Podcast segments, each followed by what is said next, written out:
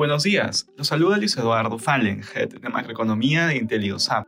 El día de hoy, martes 4 de julio, los mercados internacionales transan con baja liquidez por feriado nacional en Estados Unidos. De manera particular, en Estados Unidos los futuros retroceden en una jornada en que el país no operará debido al feriado del Día de Independencia. Los inversionistas evalúan sus expectativas en torno a ser más cautelosos con las acciones, manteniendo la atención en el tono de la Fed, las consecuencias económicas del ajuste monetario y en cómo serán los próximos resultados corporativos del segundo trimestre.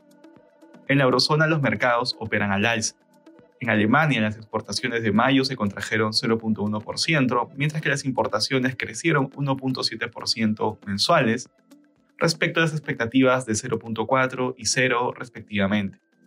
En Asia los mercados cerraron con ganancias. China anunció restricciones a la exportación de gallium y germanium, ambos metales esenciales para la fabricación de semiconductores y cuyo principal productor es el gigante asiático.